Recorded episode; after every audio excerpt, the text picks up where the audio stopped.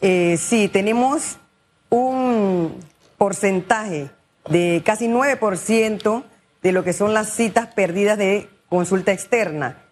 Estamos hablando de cerca de 40 mil citas perdidas en nuestras instalaciones de salud, del Ministerio de Salud y patronatos. Eh, nosotros estamos muy preocupados. Ciertamente esta última semana mejoró el índice, ya que estábamos por un 11% de pérdida de citas. Hemos llegado hasta el 8.9% y esperamos que esta semana vaya eh, más o menos pegándose a lo acostumbrado. Nosotros perdemos cita por lo general un 7, un 8% a nivel eh, eh, por semana. Eso lo registramos por semana y luego por mes. Entonces hemos tenido claramente un incremento, esto es preocupante para nosotros. Obviamente las citas son muy distanciadas. Sabemos que carecemos de especialistas y las citas son muy distanciadas. Al, perder el paciente la cita, obviamente esto es crítico, ¿no?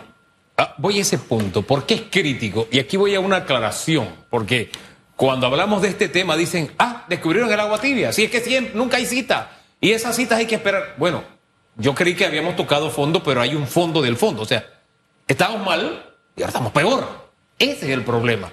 Y darnos esa oportunidad de salir del peor estado en que estamos, creo que es una alternativa, porque lo que usted acaba de decir ahí, cerrando su frase, es importante.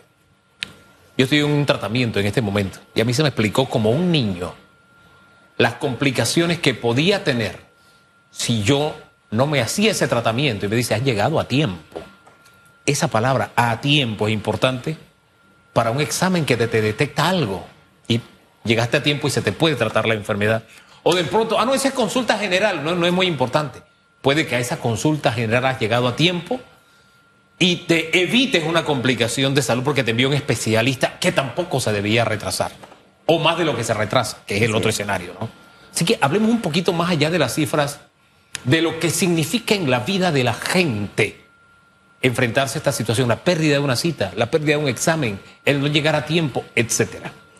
Asimismo es, eh, señor periodista, a nosotros nos preocupa, y hablo de crítico, porque eh, hemos esperado eh, que se nos atiendan por un especialista, tal como usted lo dice, muchas veces son tratamientos específicos para una patología crónica y que el paciente necesita de ello. Al privarle nosotros llegar a recibir ese tratamiento, nosotros estamos violentando la salud de ese ser humano. Eh, fíjese que también me siento muy preocupada porque en el área de la provincia de Veraguas hay lugares de estos puntos de cierre donde no se le permite al personal de, de salud llegar hasta las instalaciones de salud, tanto que hasta los han agredido en el área del centro de salud Las Palmas, específicamente hablando, eh, tenemos esa situación. He agredido al, personal de salud y para nosotros lo más importante en una instalación de salud es el recurso humano. Y que es preocupante, eh, la cordura es necesaria, recuperar la cordura. Yo me pregunto, ¿dónde está ese corazón del panameño que es tan bueno? ¿verdad? y fíjese que el viernes nos hacíamos esa misma pregunta porque Chulda, quienes hemos tenido personas enfermas de cáncer sabemos lo duro que es.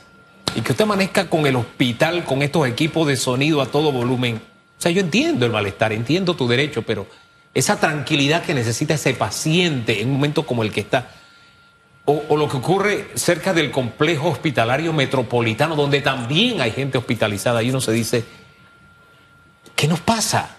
Cuando se agrede a personal de salud que va a un hospital. El caso de una doctora hace unos días, déjame pasar que voy al hospital. No hubo manera. Ahí es donde me ubico. ¿Qué nos está pasando cuando le negamos el derecho a un estudiante de recibir lo que le puede dar una movilidad social, que es prepararse bien? ¿Qué nos está pasando? Sé que usted no tiene la respuesta, pero me uno a esa preocupación porque estamos hablando en estos casos de lo que podría ser la diferencia entre la vida o la muerte, doctora. Así de grave es. Así mismo. Y en cuanto a, nosotros colocar los insumos y medicamentos necesarios para esas instalaciones de salud, es tan preocupante para nosotros nuestra situación en la provincia de Chiriquí, por ejemplo, donde no hemos podido abastecer a un 100% al hospital de Ovaldía, a las instalaciones de salud, las más de 40 instalaciones de salud de la región de salud de Chiriquí. Y eso nos preocupa mucho porque esos pacientes necesitan esos medicamentos, esos insumos que nosotros constantemente por mes estamos haciéndoles llegar. Necesitamos las vías abiertas para poder llegar hasta nuestro objetivo, que son las instalaciones de salud, que redunda en salud para los pobladores de esa misma provincia, de Bocas del Toro, de la misma comarca Novebuglé, y donde nos hemos encontrado tal cantidad de puntos de cierre que nos priva.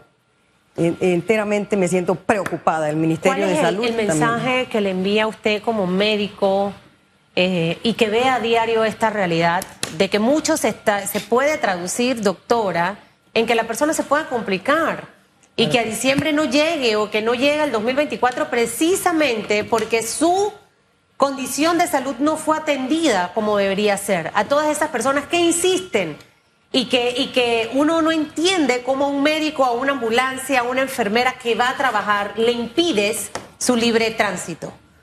Así es. El llamado que hacemos como Ministerio de Salud, eh, me uno al sentir del ministro de Salud, Luis Francisco Sucre, eh, llamamos a la cordura, a esa población que se está manifestando en las calles, Pónchale, eh, están las aceras, nosotros no nos estamos metiendo en sus pensamientos, si usted quiere protestar, pero hay manera coherente de hacerlo. No le prive la libertad al ciudadano de recibir una atención médica. Mañana usted no sabe si usted la va a necesitar, usted va a necesitar una ambulancia para que lo traslade. Esa es otra situación que teníamos, que nos abrían las ambulancias para saber si llevábamos paciente o llevamos, eh, no, sé qué esperan encontrar en una ambulancia.